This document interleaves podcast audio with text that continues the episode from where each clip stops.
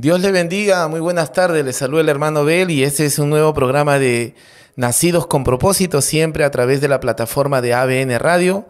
Estamos en una emisión más de este programa y estamos muy agradecidos con Dios por habernos dado la oportunidad y seguir dándonos la oportunidad de poder cada lunes eh, entrar a sus hogares y poder conectarnos a través de esta plataforma que nos brinda el Señor. Así que eh, le motivamos a usted, le invitamos, le hacemos la invitación para que usted pueda pues eh, comunicarse con nosotros a través del WhatsApp de la radio 911 926 113 283 926 113 283 somos ABN Radio y también le invitamos a que usted pueda suscribirse al canal de YouTube. Estamos en las diferentes plataformas de Facebook, YouTube e Instagram.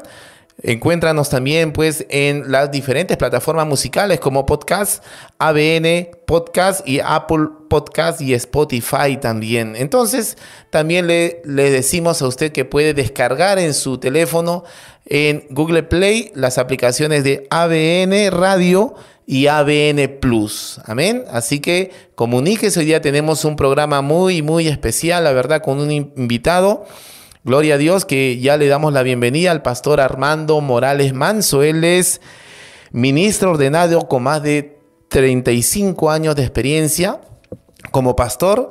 También es eh, maestro licenciado en teología, tiene un MBA en administración de la eh, Pontificia Universidad Católica y fundador del Seminario Bíblico.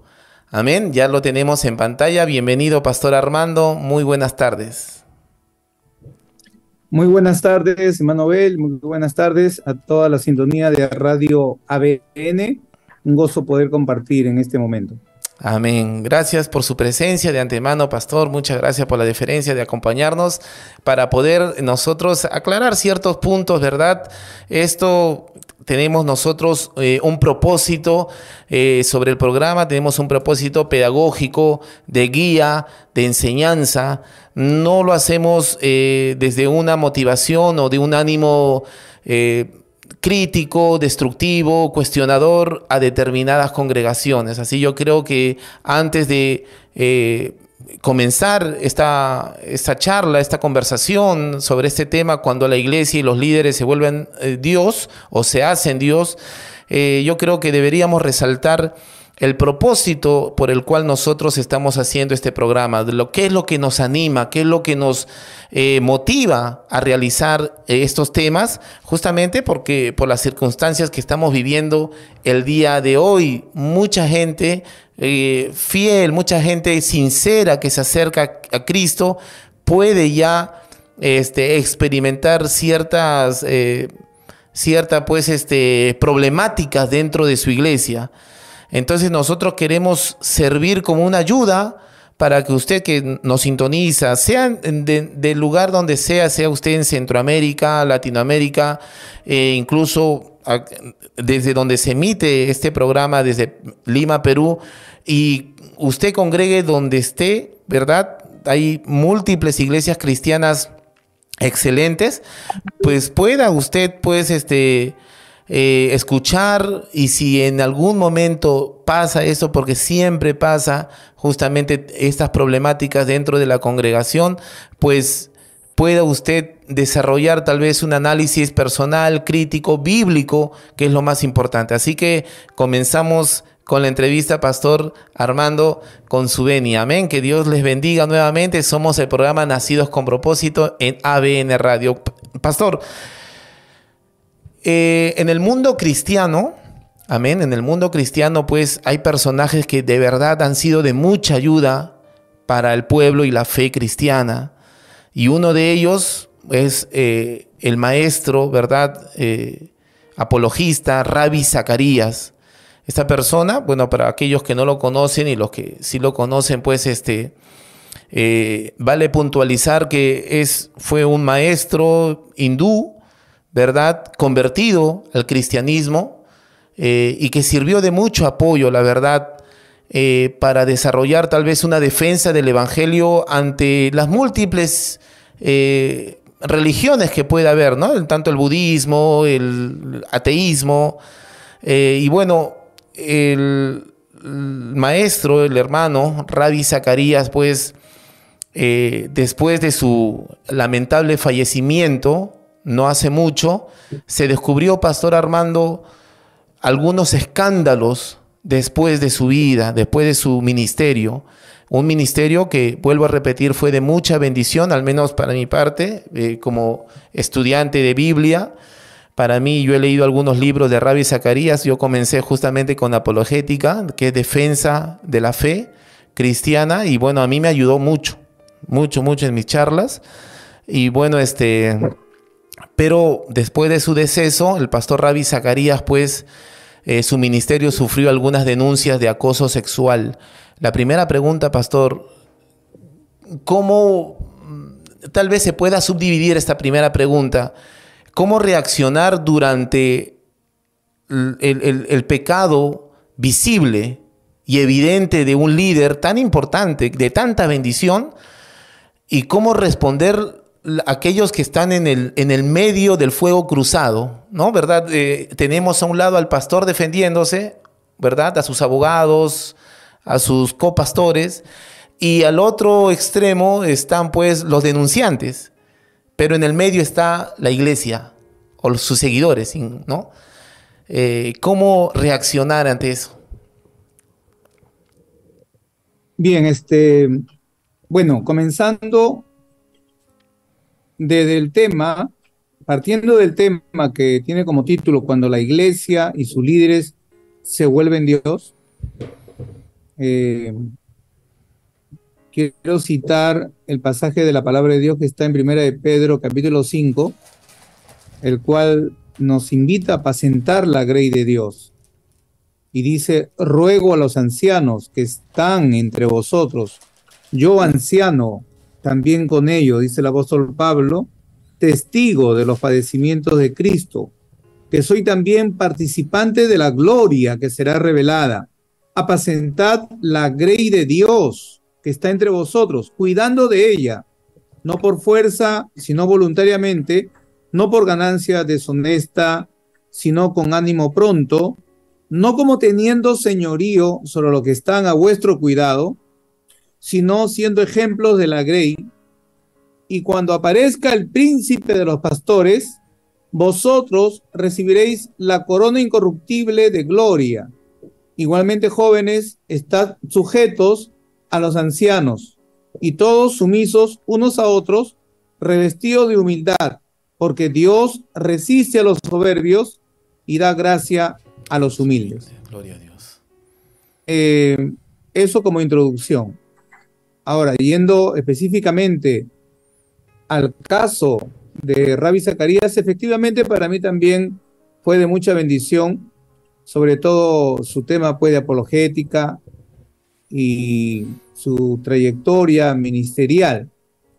Y efectivamente causa mucho dolor de que salga a la luz una serie de denuncias y de eh, evidencias de una condición espiritual mala en la cual habían eh, denuncias serias de acoso sexual y también una evidencia de, de tratar de tapar ese problema, de, tapar el escándalo, pero que realmente eh, no se puede esconder porque los testimonios son pues eh, contundentes. Lamentablemente sale cuando él ya no está, cuando él ha fallecido, lo cual es preocupante porque ya no está, en primer lugar, no está la persona para una, desmentir, aclarar, explicar, porque puede que algunos enemigos o adversarios le saquen ahora que no puede defenderse. Pero también está lo otro. Parece que las evidencias son claras, son, son ineludibles, son, o sea, eh, reales. Y entonces lo otro lamentable es que, que, no está vivo para, para, arrepentirse, lo cual hasta uno dice, oye, y ese hombre entonces, eh, ¿cuál es su condición espiritual? ¿no? Lo cual creó una crisis eh, en la cual a nivel mundial, el nombre también tuvo que cambiarse en diferentes países y todo, ¿no? Y queda como que una mancha más dentro de el ministerio cristiano evangélico. Claro. De alguien que parece que sí, según las denuncias, de todas maneras estaba andando en mal camino. Y quiera Dios que se haya arrepentido, pero no tenemos evidencia de eso. Y entonces queda como un testimonio negativo más. ¿No? Y, queda como que fue de conocimiento antes de que, de que él falleciera, sino que hubo una especie de manipulación de la información, el, el uso del poder y de la autoridad para, para tapar y, digamos, tratar de ocultar eh, todo lo que ya luego se conoció.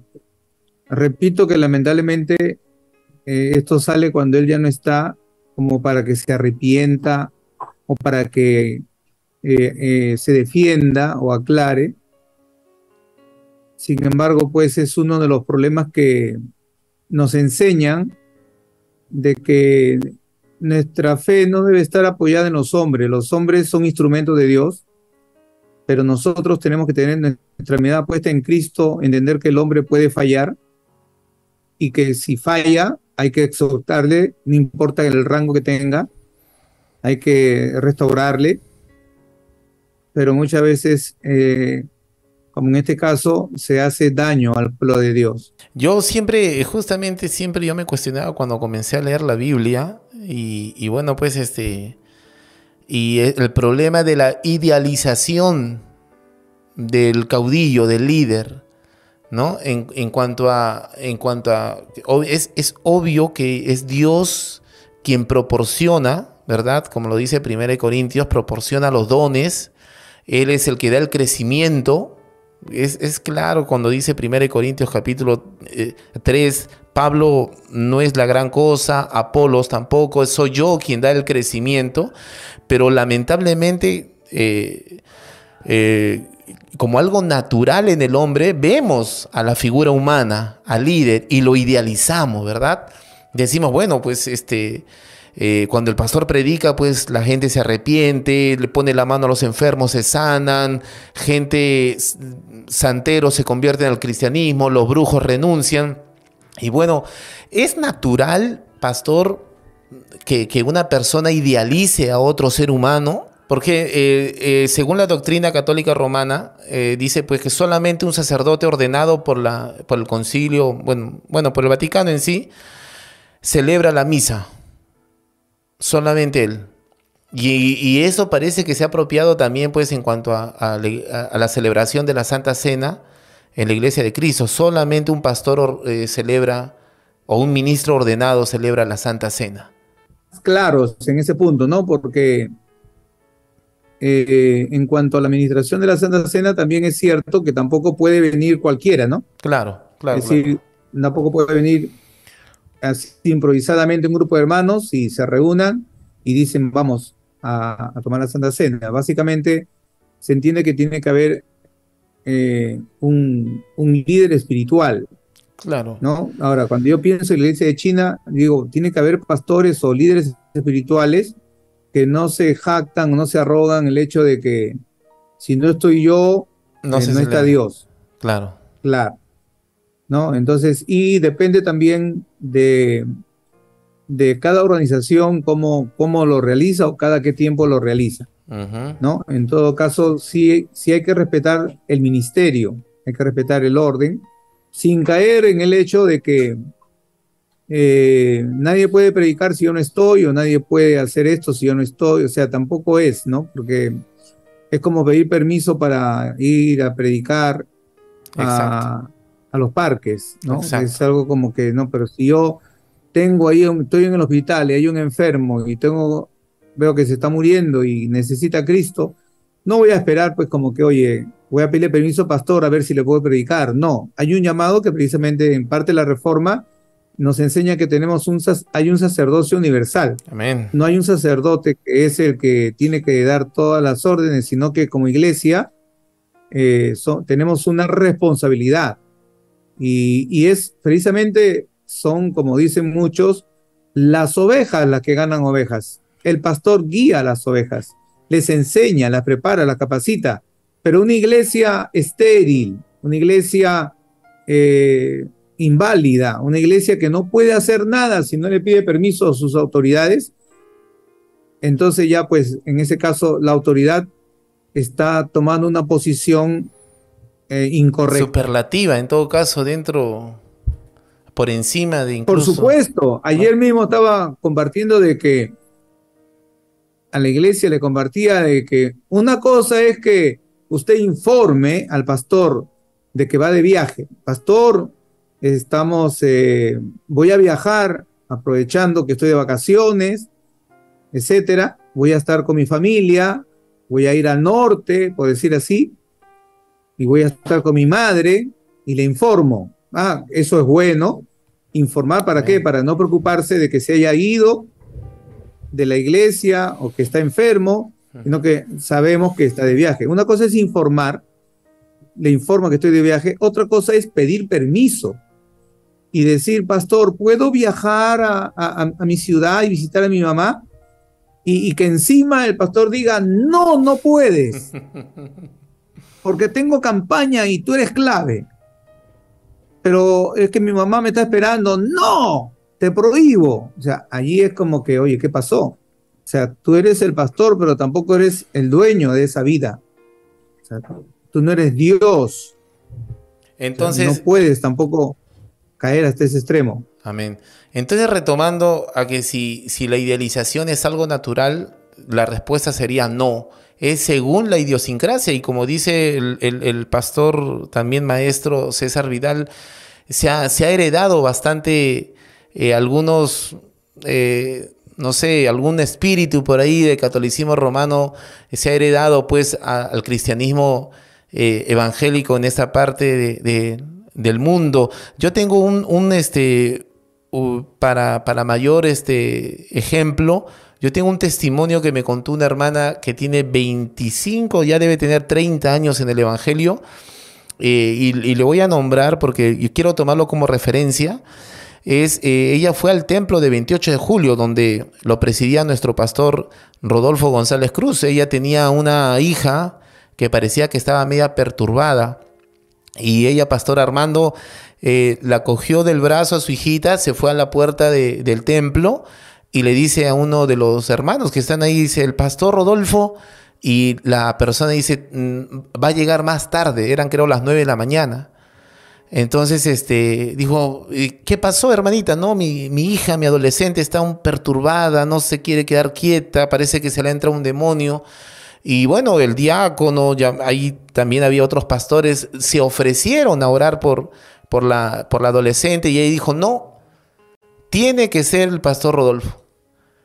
Y bueno, bueno, normal, espere un momento, no tarde en venir y bueno, este, pasaban las horas, ¿verdad? 11, 12, y ella me lo contó, ¿ah? ella es la que me, me contó esta experiencia obviamente enseñándome a mí que hay que poner los ojos en Cristo y eh, pasaban las horas una, dos, tres y todos se acercaban, pastores, reverendos, se, acercaban para ayudarla. Porque la hermanita estaba en la puerta y llamaba la atención. ¿Qué hace esa mujer ahí, no? sola. Ya mire cuánto tiempo. Y hasta que a las 7 de la noche viene el pastor Rodolfo y le dice, pues ser pastor, por fin, ahora sí, ore por mi, por mi hija. Y el pastor Rodolfo, pero hermana, mire todos estos hermanos que ahí están aquí. Aquí hay un montón de pastores. ¿Por qué? Usted está confiando en el hombre y no en, que él verdaderamente sana. Entonces, para mí ese testimonio fue una lección. Me lo contó una hermana que, pasó por eso y, bueno, bien la enseñanza del pastor Rodolfo González, pues, y eso nos asevera. De repente estamos pasando momentos en que ya queremos eh, salirnos de la congregación, irnos a otro, incluso ya dejar de congregar. Sabemos pues que los hombres eh, no tienen más poder que todo, sino toda la autoridad que le ha sido dada por nuestro Dios, Pastor Armando. Claro, definitivamente. Puedo refrendar ese testimonio porque el pastor Rodolfo me ha pastoreado por muchos años, he aprendido mucho de él y esa es una de las cosas que, nos enseñó, ¿no? Es decir, eh, no tengo que ser yo. Si alguno pone su confianza en mí, está, está mal. Tenía una frase que me gustaba, ¿no? Los rodolfistas no entran al reino de los cielos. Y muchas personas, pero yo quiero que usted ore, yo quiero que usted ore. Y muchas veces hasta me ha llamado y me ha dicho, Armando, ora. Y le ha dicho a la persona, miren, ve, él es de mi confianza, cuéntele a él todo tu problema, él me va a contar después a mí, pero deja que él te atienda. Y así un poquito tristes, algunos bueno, pues ya, ya.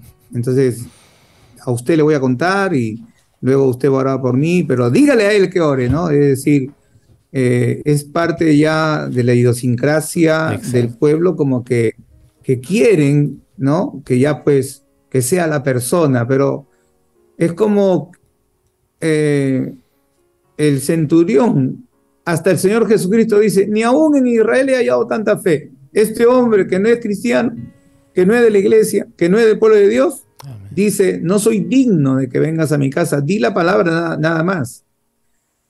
¿Eh? Y entonces ese centurión solamente confió en que se dijera la palabra. Sin embargo, hay otros que no confían en la oración que se hace, porque se hace una oración en el culto, pero muchos quieren no, aparte, yo quiero una oración aparte.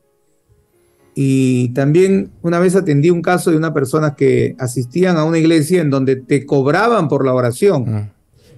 Y cuando llegaron a nosotros y pidieron la oración, nos preguntaron, ¿cuánto nos van a cobrar por la oración?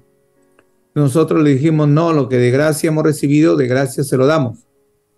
Y dijo, ah, no, entonces no. Porque si ustedes no cobran, ustedes no van a orar con carga, dijo. Y entonces... Esa es una idiosincrasia, pues. Ya están acostumbrados. Es consecuencia de una mala enseñanza. Es una consecuencia de una mala enseñanza. Ya están acostumbrados a ese tipo. Este, y si bien es cierto, este, eh, yo, yo sí puedo este, dar fe, o bueno, este, decir pues que, que, hay mucho que se arrastra todavía de algunos hábitos o percepciones o malas enseñanzas, como lo dice el pastor Armando, justamente devenidas de la Iglesia Católica Romana. Entre ellos, pues, eh, tal vez desde los, los primeros siglos de la constitución de la Iglesia Católica Romana hubo tal vez un cisma que muchos católicos romanos no quieren hablar, y justamente es el cisma de Oriente que justamente es donde eh, por X motivos, pues, eh, el sillón de Pedro se tuvo que trasladar un momento a Oriente, ¿verdad? Y bueno, mm, por, por, otros X motivos, para no dar tanto en cuanto a la historia, ya no quiso regresar de ahí. Ya no quiso volver a, a donde estaba al inicio. Y bueno, este, se desarrolló un cisma, ¿no? una división, Pastor Armando, una división dentro de la Iglesia Católica a tal punto pues que el Papa de Occidente excomulga al Papa de Oriente y el Papa de Oriente excomulga al Papa de Occidente y ambos desde sus mm, respectivos eh, altares eh, se denunciaban. Uno le decía anatema al, otro, el otro le decía anatema al, de Occidente y, se, se, excomulgaban. Incluso decían que todos los que vayan al, otro, al otro este, papado, ¿no? Este, no iban a encontrar la salvación. Qué tremendo. Vamos a hacer el primer corte de, de esta edificante conversación con nuestro pastor Armando Morales. Ya regresamos después de este breve receso. Dios le bendiga. Dios le bendiga nuevamente. Bienvenidos a su programa Nacidos con propósito. Continuamos el tema cuando los líderes y la iglesia se hacen Dios y estamos pues en compañía del pastor Armando Morales Manso. Él es ministro ordenado por más de por más de 35 años, él es pastor y maestro licenciado en teología, tiene un MBA en administración de la Pontificia Universidad Católica y es fundador del Seminario Bíblico. Estamos eh, eh, disfrutando pues su presencia aquí y también siendo muy edificados a través de la conversación y estamos tratando este tema que yo creo eh, particularmente que es eh, muy, muy relevante en, en, estos días donde se están viendo pues algunas, algunas, algunas ciertas diferencias y, altercados que pueden ser visibles dentro de todas las, las, denominaciones. Entonces vamos a retomar pues comenzando pues haciendo un recuento, Pastor Armando, de todo lo que ya se habló durante el primer bloque y sobre pues eh, cuando nosotros podemos eh, determinar si un pastor eh, tiene algunas directrices que tal vez no, no, no procedan de la palabra de Dios. También hemos hablado pues en cuanto al ministerio de Rabbi Zacarías, como este gran maestro de, de, apologética, pues posteriormente a su deceso se descubrió pues ciertas eh, mm, denuncias de acoso sexual en contra de su persona. Y bueno, ya el pastor Armando eh, eh, se, ha, se, ha, pronunciado sobre ese tema y también pues hemos hablado sobre la idealización que, que es algo mm, tal vez que deviene tal vez de una idiosincrasia o de cómo ha sido una mala enseñanza de, de pasada y que se puede reproducir pues en la idealización de un líder religioso y que lamentablemente pues puede desembocar en una manipulación. Vamos a continuar, Pastor Armando, hablando pues sobre eh, ciertas también otras directrices que, también hemos ido notando tal vez en el desarrollo del cristianismo aquí en, esta parte del mundo es cuando una persona pues cae en disciplina y se, es, algo bien notorio también pues, ¿no? Este, eh, y, que más se ha visto tal vez en, la, en la denominación de los testigos de Jehová, que una vez yo escuchando, conversando con un testigo de Jehová, pues él me dijo, ¿no? Este, que, cuando una persona cae en, un pecado grave, escandaloso, bueno, es disciplinada y nadie le habla, se lo hacen sentar atrás y la Grey, nadie lo habla, no lo saludan. Y cuando yo escuché, yo tengo 10 años de convertido, y yo dije, bueno, yo creo que tenía un año y medio cuando me dijeron eso, yo no, yo no, yo no lo encontré el sentido, porque desde que me convertí comencé a leer la Biblia con una avidez eh, singular y yo encontraba, mm, no por el, por el contrario, encontraba otra, otra retórica, otra enseñanza de justamente amor al prójimo, de restitución de aquel que ha fallado, ¿no? Y, y, bueno, a través de las escrituras nosotros pues encontramos a un Dios grande en misericordia, ¿no? Tardo para la ira, y bueno, no entendía cómo, cómo pues, eh, de dónde... Eh, de dónde pues se desarrollaba esa doctrina. Eh, y parece que eso también ha adoptado la iglesia cristiana de hoy, del siglo XXI. Amén.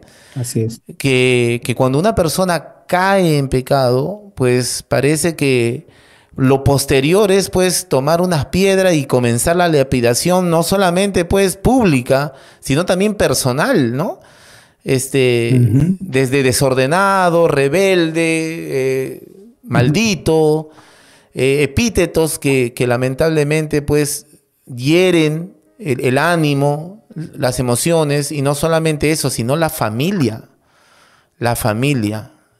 Sus opiniones, Pastor Armando. Excelente, es un tema muy, muy importante porque eh, muchos pregonan la sana doctrina, y se han desviado realmente de la sana doctrina y de la doctrina cristiana y del espíritu de Cristo.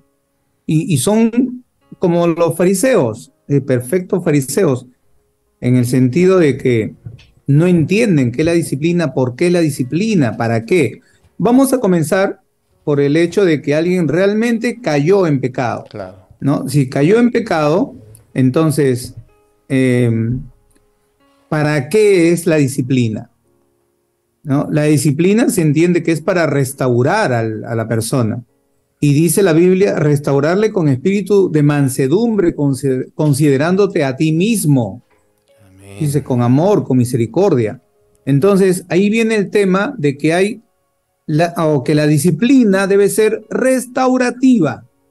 Es decir, la disciplina es un periodo de restauración espiritual. Sí, ese es un soldado herido que no ha podido pasar una prueba porque no está armado espiritualmente, no ha estado alerta, y entonces la disciplina es un periodo de sanidad espiritual, es un periodo donde debe de fortalecerse, en donde debe estar en primera fila, en donde debe de ser amado para que se sienta fortalecido, debe ser supervisado, debe ser atendido para que, eh, como lo hizo el Señor con Pedro, que le llamó y él se sintió indigno y dijo, Señor, o sea, que el Señor preguntó por mí, sí, dice que vayas adelante, que vayas, pero yo le he negado, o sea, Pedro le había negado. Y el Señor dice, dile a Pedro que él vaya guiando a los hermanos. Ya el Señor le había advertido también.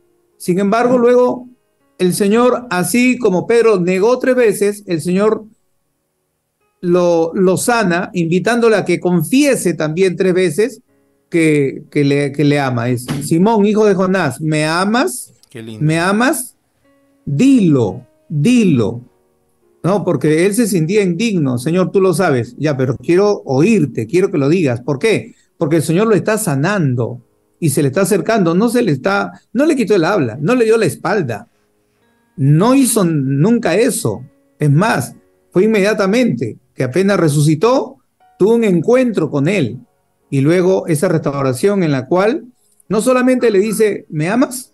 Señor, tú lo sabes, ya, pastorea mis ovejas. Es decir, continúa con el llamado que te he dado.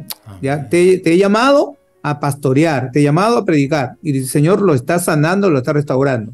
Entonces, esa, así debe ser la disciplina restaurativa. Lamentablemente, se ha metido dentro del pueblo cristiano una disciplina punitiva, ¿no? Es decir, condenable. Como castigo. Como claro. Como castigo. Como los puritanos extremistas, como los fariseos extremistas, o, como la sociedad en la cual no, tú tienes que ir a la cárcel, tienes que pasar tu disciplina. He escuchado a algunos que dicen, tienes que pasar tu disciplina. Y la, primera señal es que le ponen plazo, ¿no? Y tiene que ser eh, de tanto, tanto tiempo, ¿no? Entonces, eso ya es una vergüenza pública, es una humillación pública, es un castigo que ni la sociedad la hace, porque en la sociedad pueden meter presa a una persona y luego por buen comportamiento lo sacan de la cárcel.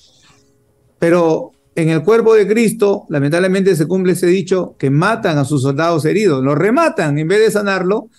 Dice, no solamente eh, le ponen un plazo, sino que eh, no sirve ni siquiera su buen comportamiento, no, no sirve, al contrario, le, aumentan el plazo, te tiene que sentar al fondo, le quitan el habla lo que hacen es empujarlo a alejarse de Dios y el diablo y el infierno se levanta al punto que hasta el apóstol Pablo, cuando hubo uno que no se arrepentía, dijo, echen fuera a esa persona, expúlsenla ya, no disciplina, expúlsenla. Eh, pero el hombre se arrepintió, se humilló y el mismo apóstol Pablo luego, luego dijo, restauren a ese hermano, no le quiten el habla, no, no le den lugar a Satanás no le den lugar a, Satanás, ¿no? Entonces, ahí también, bueno, hay otro libro que habla de eso, de las, la, la, trampa de, Satanás, ¿no? Que es enfrentar a los hermanos. Es una disciplina punitiva, es decir, de castigo, en donde tiene que pasar su vergüenza. He escuchado esa frase. Claro, sí. Tiene que pasar su vergüenza. Y incluso yo, incluso pastor, estudiando un poquito lo, lo, lo de hacía un paralelismo lo que estaba pasando hace cinco años atrás en Argentina sobre el scratcher. No sé si, si habrá escuchado ese término. Que, que, una jovencita pues este, ponía en el Facebook, ¿no? Mi amigo me dopó y me violó. Y al final pues todos los comentarios hate que, que se le daban a, a, esta persona, a este pseudo violador, porque bastaba nada más con la, con la con la confirmación de la jovencita para destruirlo anímicamente. Y el, joven de 17, 18 años salió en la prensa argentina, terminó suicidándose. No soportó los comentarios. Entonces, este, yo he escuchado eh, cuando una persona ha caído, este, de repente y de repente la verdad, lo que voy a decir sea tal vez algo este, eh, que, pueda causar ciertas heridas, pero hay gente eh, que, yo me acuerdo, me, acuerdo cuando yo estaba congregando, este, una mamita de casi 70 años, que su cabellito era, era blanquito, pues no, perdón, sí, era, era blanquito. Y de un momento a otro, pues estábamos ahí afuera en la puerta de la iglesia y ella vino con su pelito negrito. Y, uy, yo, me, yo la noté y dije, uy, Dios mío, ¿qué pasó? Bueno, la saludé normal y obviamente este, esa, eso pues recayó en una disciplina. Eh, y esta mamita pues este, eh, su argumento era de que su hija había llegado de Estados Unidos y que bueno pues este, mamá, ¿cómo vas a estar así? Te ves más vieja y pum, le pintó. Entonces eh, comenzó el ataque, ¿no? que la hermana, incluso hasta del púlpito, ¿no? ¿Cómo es posible que esto, que el otro? Y lo, yo escuchaba, porque obviamente eran damas, que una hermana venía y le decía, pelea tu batalla. Pelea tu batalla. Yo digo, pero ¿cómo va a pelear la batalla? Más bien, ¿quiénes son los, los que le hacen la batalla? No es el mundo, no es la familia, es la misma congregación que, que le, está dando y también le dice, pues pelea, o sea, aguanta. Yo creo que, y no le encontré sentido, la verdad. yo dije, pero, bueno, ayudemos a la hermana a pelear la batalla, ¿no? Y, la única manera, no solamente es orando, sino también este, disminuyendo en cuanto a las críticas, a los comentarios y a la, a la, como usted lo dice, ¿no? Creo una lapidación pública, ¿no? Este, para pasar, Sí, a ver, unos comentarios, Pastor Armando. Sí, para terminar esa idea, eh, es la lapidación pública, es lo que en los puritanos se conocía como la letra escarlata, ¿no? Alguien cometía un pecado y le, eh, le bordeaban así en su vestimenta una letra color escarlata mm. para que todo, todo, el mundo sepa, ahí está el adúltero, ahí está la adúltera, ¿no? Y entonces era para que todo el mundo se aleje, no, yo no camino con un adúltero. O sea, una cosa que en el caso de la hermana, por ejemplo, eh, eh, vuelve a tener su cabello blanco y su, vergüenza continúa, su disciplina continúa, su castigo continúa. Es decir, eh, por algo que tiene otras maneras donde ya se ha dejado el amor de Dios pues, para poder atender. Por eso he llegado a una conclusión. Yo he estado estudiando el tema y entendí que había pues disciplina restaurativa, disciplina punitiva y luego por testimonio que conozco, digo, bueno, tengo que agregar disciplina vengativa, ¿no? es decir, en donde ya eh, no, es por amor a Dios, nunca no es por amor a restaurar, sino es venganza ya. O sea, es como que me aprovecho, porque he llegado a escuchar personas que dicen, no, ya ese ya, ya no se levanta, ya está caído, ya no sirve, ya se murió, ya, ya, ya. ¿Dónde dice la Biblia eso? Eh, vamos a suponer que alguien eh, cayó en pecado, por decir. Entonces, no dice la Biblia, restauradlo, levantadlo, hacerlo volver del error. Pero no, no, no, no, no, no, no. Ese ya está caído y yo no le hablo. Oye, no hables con ese caído. Oye, cuidado, ¿ah? está caído. Oye, ten cuidado, ¿ah? Oye, ¿tú por qué hablas con él? Y todas esas cosas tan, dan vergüenza de lo que realmente eh, significa el verdadero cristianismo. No es el verdadero cristianismo y, es un grave error que va a llevar a otros errores. Exacto. ¿no? Entonces, eso está haciendo mucho daño, como este joven, tristemente, hay otros que caen en un suicidio espiritual y deciden pues apartarse de la iglesia porque dicen, ¿para qué? Si ahí no, me, no siento el amor de Dios. A esas personas yo le digo, aunque el mundo o la iglesia te condene, Dios, Dios te ama. O sea, Dios, Dios los ama y hay, hay, hay cristianos que te aman. O sea, hay gente que guarda la palabra. hay, hay pueblo de Dios. O sea, hay personas que van a entenderte. Y eso algunos han dicho inclusive, ¿cómo no me no te conocí antes o cómo no me ayudaste antes?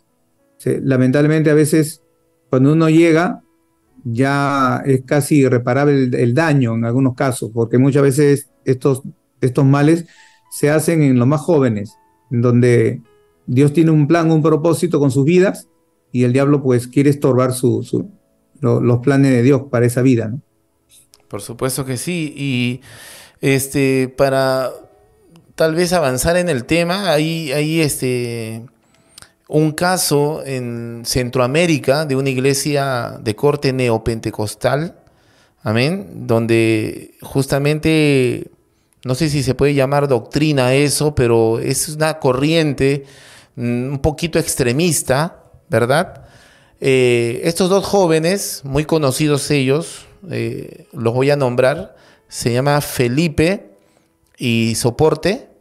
Estos dos jóvenes, pues uno de ellos, llamado Felipe, contrae matrimonio, Pastor Armando, con una jovencita de su congregación.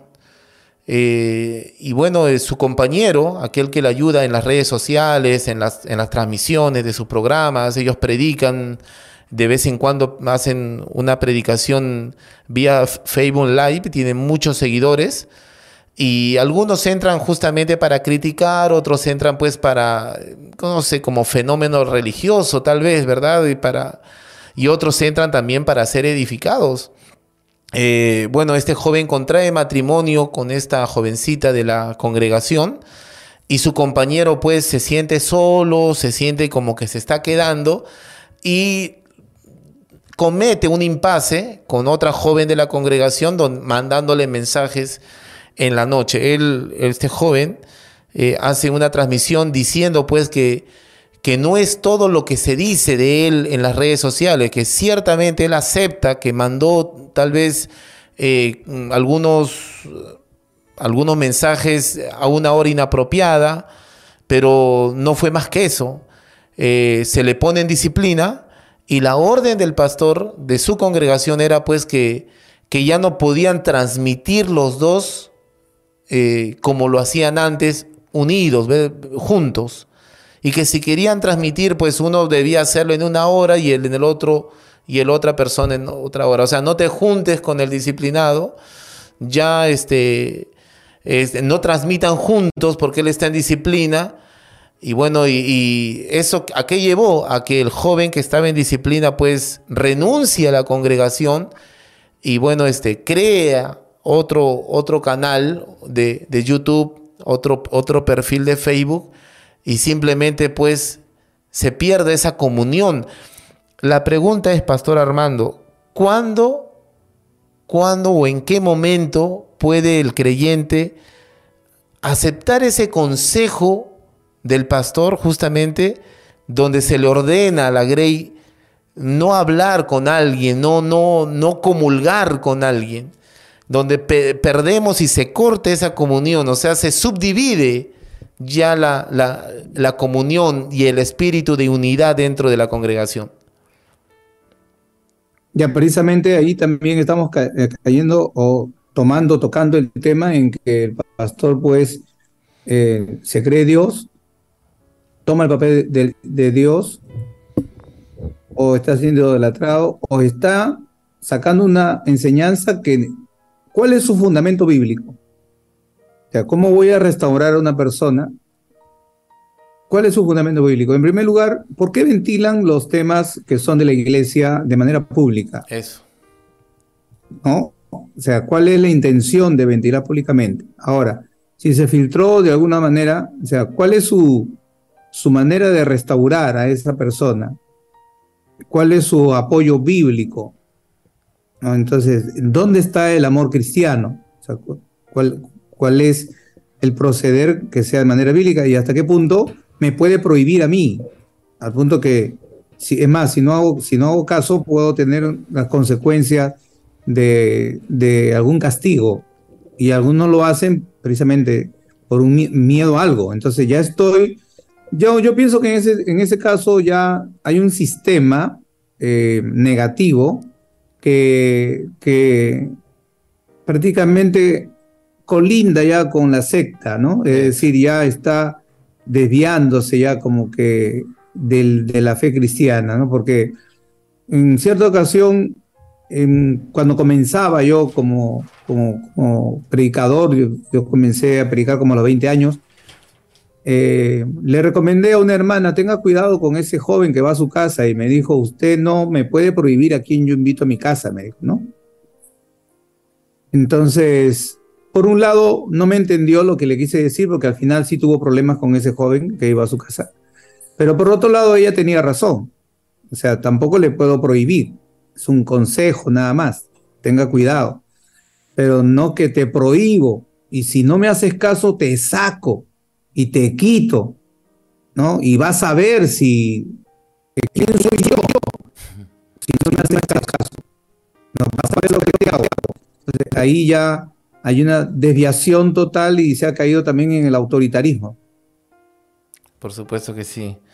Entonces, pues, eh, se ha visto, se ha visto en esta última parte donde ha habido directrices, justamente reuniones, eh, concilios enteros, donde se ha prohibido, pues, este, eh, ante todo después de una expectoración de un pastor que, de repente no, no ha comulgado eh, con las ideas de, los directivos, pues ordenar justamente que nadie lo escuche, que nadie hable de él, que nadie lo visite.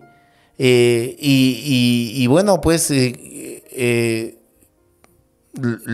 la gente como que a veces no, no entiende la grey. La iglesia dice, pero el pastor a mí, yo escucho sus alabanzas y me quebranto. Yo oro todas las mañanas a las 5 o 6 de la mañana.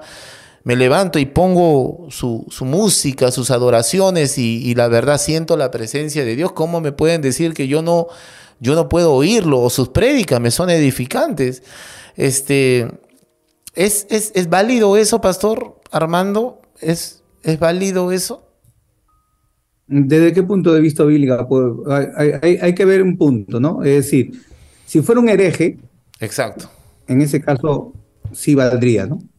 Es una herejía, ¿no? Pero, por ejemplo, recordemos cómo llegamos a los caminos del Señor. Yo, por ejemplo, era catequista, ¿no? Y cuando me convertí a Cristo, para muchos, pues, me volví un hereje. ¿Cómo vas a dejar la religión tradicional. Y muchos me dejaron de hablar, me quitaron el habla, dicen, no, ya no hables conmigo. Algunos me dijeron, no, si te invito, después vas a querer meterme tu religión. Así que no, no, no, no, no. Y, entonces eh, hubo mucha humillación en donde eh, muchos de nosotros hemos tenido que aferrarnos a nuestra fe en Cristo. Y bueno, yo no estoy haciendo nada malo, estoy siguiendo a Cristo.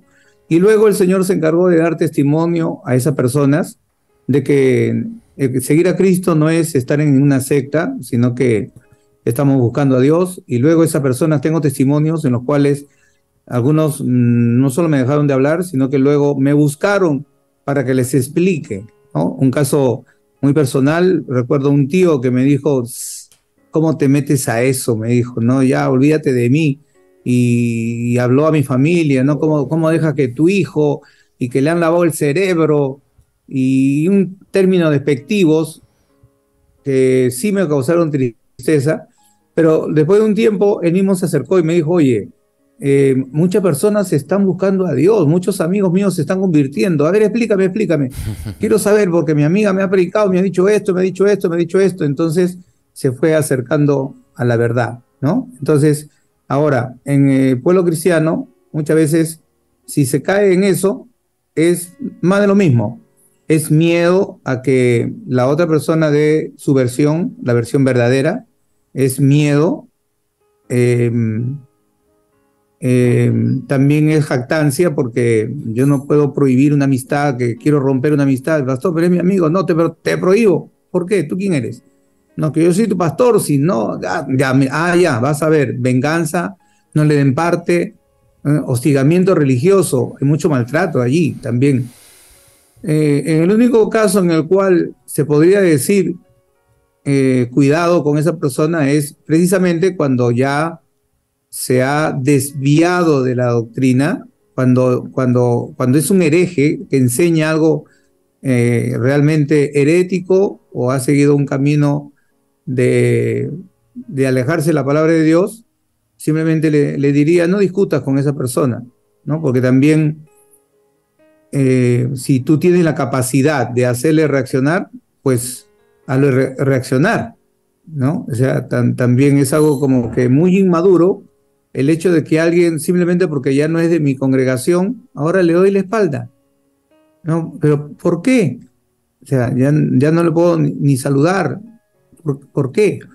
No, sí, en la historia bíblica o en la historia de la iglesia cristiana se habla del apóstol Juan, ¿no? que se encontró con un hereje. Que eh, eh, si hay algo que decirlo, díselo en su cara, pues. Siervo de Dios, le dijo. Y él dice, dice, ¿cómo estás? Engendro del diablo, le dijo, ¿no? De enfrente le, le, exhortó por su doctrina y su herejía. De frente le dijo, tú eres un instrumento del diablo, estás haciendo esto, esto, esto.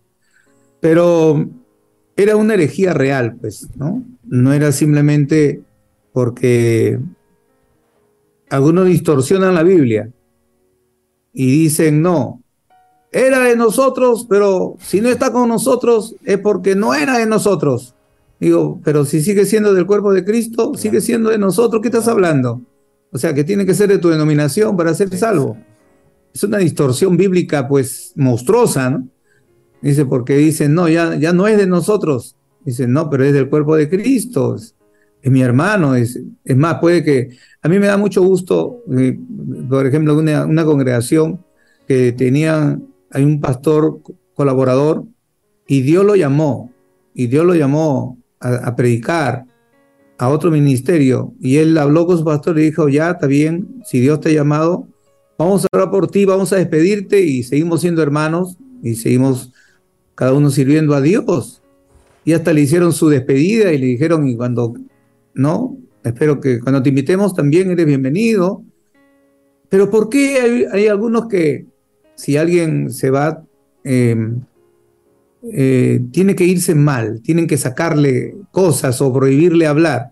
Parece que es miedo a que la gente pues em, le siga, ¿no? Entonces, ¿Por qué no terminan como Pablo y Bernabé? Dice, Pablo y Bernabé estuvieron un desacuerdo, ok, terminaron separándose, ok, pero por lo visto terminaron reconciliados. O sea, conversaron, hablaron y cada uno continuó su ministerio. Pero no llegaron al punto de que no, con él ya yo no me hablo. No llegaron hasta ese punto, ¿no? Y claro, este, también en, la historia, pues nosotros vemos justamente en la época de la Reforma con el problema que hubo entre Martín Lutero y Enrique Zwinglio, que también no comulgaron en ideas. Martín Lutero pues quería seguir defendiendo algunas doctrinas eh, justamente de Iglesia Católica Romana. Zwinglio dijo que no, y bueno, eh, se separaron estos grandes hombres de Dios y bueno, creo que ninguno pues mm, quitó el mérito al otro. Entonces, eh, pastor, ¿cuándo es necesario? Bueno, vamos a comenzar desde el comienzo. ¿Toda división es mala? Ya, bueno, acá, acabamos de mencionar, eh, depende que, a qué, a qué, de qué manera se presenta la llamada división, porque si, por ejemplo, viene Jesús y predica diferente, algunos dicen, está dividiendo al pueblo, lo tiene dividido, pero está enseñando la verdad, está encaminando a la verdad. ¿no? Entonces, Pablo y Bernabé se separaron. Podemos decir ahí que se dividieron, pero siguieron predicando el Evangelio de Cristo, ¿no? Y no hubo una mala motivación. El caso que tú mencionas de Lutero con Zwinglio es un tema así personal, como el de eh, eh, William Seymour con Parham. Seymour era tan arminiano que dijo, prefiero no hablar con él porque si hablo con él me voy a molestar y si me molesto puedo, puedo perder mi salvación y no quiero perder mi salvación. Así que prefiero no, no hablarle. Así que eh, ni siquiera hubo una conversación, ¿no? No hubo. Pero el, el ejemplo de Pablo y Bernabé es un caso el otro ejemplo que da el Señor bíblico, eh, el, Señor, ¿no? El ejemplo bíblico del Señor, que viene Pedro y los apóstoles, Señor, habían algunos ahí que estaban predicando en tu nombre y se lo prohibimos. Y le dijimos, pues, que no podían, porque no caminaba con nosotros. Y el Señor dijo, pero ¿por qué se lo, se lo prohíben? ¿No? En estos días tuve una reunión, habían varios teólogos allí, Y uno decía, bueno, la iglesia eh, evangélica ya se acostumbró, crece para dividirse y se divide para crecer. ¿no? Es decir, como que un poco desordenada su manera de crecer. Lo malo es tomar posturas doctrinales diferentes, ¿no? Entonces, yo creo que cuando la Biblia dice, por ejemplo, eh, eh, que nos apartemos, ¿no? Dice, por ejemplo, en Romano 16, dice, os ruego, hermanos, que os fijéis, mírenlos bien, a los que causan divisiones. Dice, ¿quién es el que está causando? Porque Dios quiere la unidad de la iglesia. La voluntad de Dios es la unidad espiritual de la iglesia. No tiene que ser una iglesia ecuménica, una iglesia mundial, una gran organización. No, pero sí una unidad espiritual de donde los cristianos se unen para orar, se unen en amor. Como muchas veces en los comienzos de la evangelización aquí en el Perú, las iglesias se unían porque eran pequeñas y se unían para invitar a un evangelista, para que pueda venir el evangelista y poder llenar el estadio. Ya cuando crecen, ya se sienten autosuficientes, y yo no necesito a ese otro grupo, ya no necesito al otro grupo, y entonces empieza la separación y empiezan a crearse las barreras. Eh, sin embargo, Dios ama la unidad y la iglesia a, través de los, de los años, con la, la persecución en diferentes países, pues ha fortalecido su unidad, ¿no? Cuando dice que os fijéis en lo que causan divisiones, está hablando de personas que se alejan de la verdad y arrastran multitudes tras ellos. Dice, porque causan divisiones y tropiezos en contra de la doctrina que vosotros habéis aprendido y os apartéis de ellos. O sea, apártate del que contradice la doctrina cristiana y arrastra a las personas. ¿no? Los sensuales, dice Judas, que no tienen al espíritu, más bien eh, son los que causan división, son los, los, eh, los judaizantes en el tiempo de Pablo, ¿no? que lo, rechazaban, ¿no? o los judíos que rechazaban a Jesús, los judaizantes que rechazaban a Pablo, los gnósticos que rechazaron a, Juan, y así a través de la historia siempre ha habido eh, grupos diferentes que eh, han tenido que eh, batallar por la doctrina. Es decir, cuando alguno se ha desviado de la doctrina, Dios ha levantado a alguien que dé la enseñanza correcta. Entonces, la división, digamos que es negativa precisamente porque rompe la unidad de la iglesia y porque la motivación muchas veces es eh, una doctrina falsa. Amén. Ahora, ¿por qué no verlo más bien como multiplicación? Es decir, cuando alguien tiene un llamado y simplemente eh, no arrastra multitudes, sino simplemente continúa con el llamado que Dios le ha dado y entonces la iglesia sigue creciendo. ¿no? es más, muchas veces es hasta un llamado de Dios para precaver algo que va a pasar en el futuro que solo Dios sabe. Esto pasó, este, yo tengo una persona muy conocida, es hermana en Cristo de, de una congregación, la voy a decir, Alianza Cristiana Misionera. Esta persona comenzó un trabajo de apoyo social en, el parque universitario, cuando en ese momento, pues, este, eh, abundaban los niños que consumían pegamento, terrocal en bolsas, en el parque universitario, estoy hablando creo de los años 90, 87, 88, es, ella, producto de su amor al prójimo, comienza a darles desayuno, almuerzo, un poquito de lonche a ellos y, y como que la, la, congregación comenzó a apoyarla. Y bueno, ella me cuenta, ¿no? Mi pastor eh, me llama a mí a un lado y me dice, ¿usted qué está haciendo? ¿Qué? Y le digo, bueno, pastor, estoy lo que me dice la palabra del Señor, socorrer al necesitado, al huérfano, al, desvalido. Y dice, no, pero eso nosotros no sacamos ningún provecho de, eso, de lo que usted está haciendo. Si usted quiere, hágalo sola. ¿No? No, no lleve a la congregación, no invite ahí a nadie. Y bueno, este, con el tiempo, la hermana pues este, tuvo que salirse para eh, generar una ONG y bueno, Dios la ha ayudado bastante. Ella tiene una, incluso el gobierno le ha dado un terreno casi de de, dos hectáreas eh, aquí en San Juan del Urigancho y, ha ayudado a bastante gente, a bastantes niños. Y ahí viene pues mucha gente a, a, enseñar a los niños sobre la Biblia, ha sacado profesionales. Entonces yo creo que hay que, este, como dice el pastor Armando Morales, hay que validar justamente eh, esa manera de división para, para progreso del Evangelio. El apóstol Pablo lo decía en Filipenses, ojalá que no lo saque de contexto, pero en el libro de Filipenses decía justamente, gloria a Dios, dice,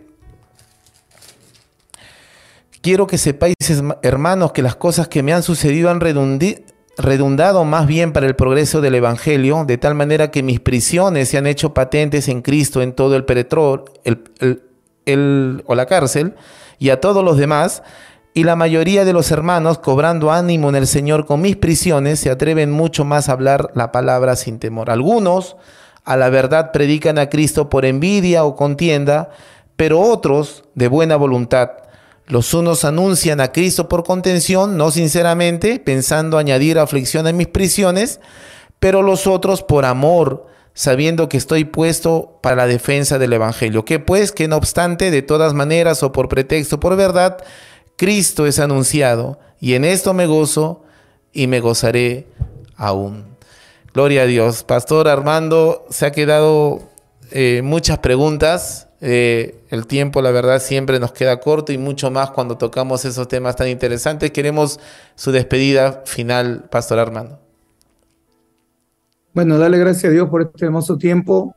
Saber que el Señor nos ha encomendado servir y que nadie puede tomar su lugar. Él es el Señor, Él es el que reina y tenemos que dejarnos guiar por Él y que también pues Dios ama la unidad de la iglesia y eso ocurre cuando nos sometemos precisamente a su voluntad.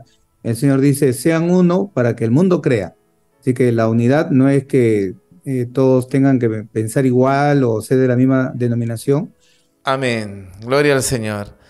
Gloria a Dios. Dios le bendiga, amados hermanos. Eh, la, verdad, el tiempo de algunas eh, aplicaciones justamente técnicas siempre la verdad nos, este, limitan a tener una buena conversación y, desarrollar un programa. La verdad, agradecemos al pastor Armando, que Dios le bendiga mucho.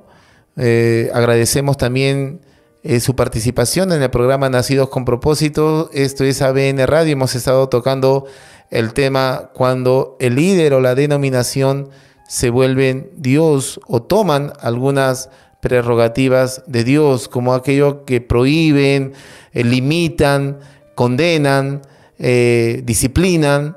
Entonces, eh, tal vez usted nunca ha pasado por esos temas, tal vez usted siempre ha tenido una conducta y Dios lo ha ayudado también a tener una actitud prudente, pero tenemos que ser sensibles y empáticos con aquellos hermanos que están pasando por estos momentos difíciles, que han tomado la decisión tal vez de separarse, mm, tomar otros rumbos, generar otros caminos eh, que, tienen el espíritu de, la palabra del Señor y que tal vez no, lo, no puedan ser entendidos en el momento. En el momento no puedan ser entendidos este, eh, por la congregación y a veces uno dice, bueno, eh, ¿por qué el hermano actúa así? ¿Por qué el hermano de un momento a otro eh, está haciendo lo que está haciendo? ¿O por qué renunció? ¿Por qué renunció a un cargo tan, tan relevante o tan de eminencia en la congregación para irse a otro lugar? no necesariamente, como bien lo dijo el pastor Armando Morales, no necesariamente la división pues va a crear o tiene una sombra eh, de, maligna, ¿verdad? O, de negativismo. Por el contrario, veámoslo nosotros que a veces hay algunas divisiones que van a, hacer para un progreso del Evangelio. La, la, iglesia puede crecer y a través de una división. eh, no la única división que condena la palabra de Dios y como bien lo ha dicho también nuestro pastor Armando Morales es justamente con aquellos que dividen la iglesia con enseñanzas o doctrinas heréticas. Mm, un ejemplo, el día de ayer conversé con una persona que, que bueno, me decía que Cristo ya había venido, que Jesucristo ya estaba en su segunda venida cuando el pueblo de Israel en 1980 perdón, en 1948, después de la Segunda Guerra Mundial, el, pueblo de Israel había sido restaurado. Y por eso Cristo ya vino. De esa manera yo creo que, que justamente es válida la división. No podemos nosotros, nosotros pues, este, eh, legitimar esa aseveración de que Cristo ya vino cuando la palabra del Señor dice otra cosa. Entonces, eh, la división, eh, si bien es cierto, trae pesar, trae este, algunas, algunos problemas dentro de la congregación, pero debemos nosotros discernir que la persona que, que tal vez toma otro rumbo para hacer otros propósitos, otros, eh, otras áreas, porque el pueblo de Cristo está llamado para la enseñanza, para la edificación, para el fortalecimiento de la sociedad, puede usted hacer una ONG a favor de la gente desvalida, puede irse a un cerro a predicar la palabra y a enseñar a niños huérfanos. Mm, me acuerdo que yo he conocido a gente cristiana cambiada por el poder de Dios que va a albergues y, hace jugar a los niños, le lleva gaseosa, bocaditos y le pone eh, un parlante y él comienza a hacer dinámicas. Y eso es lo que nosotros eh, ha nacido de un corazón eh, renovado, un corazón, gloria a Dios, que ha nacido de nuevo.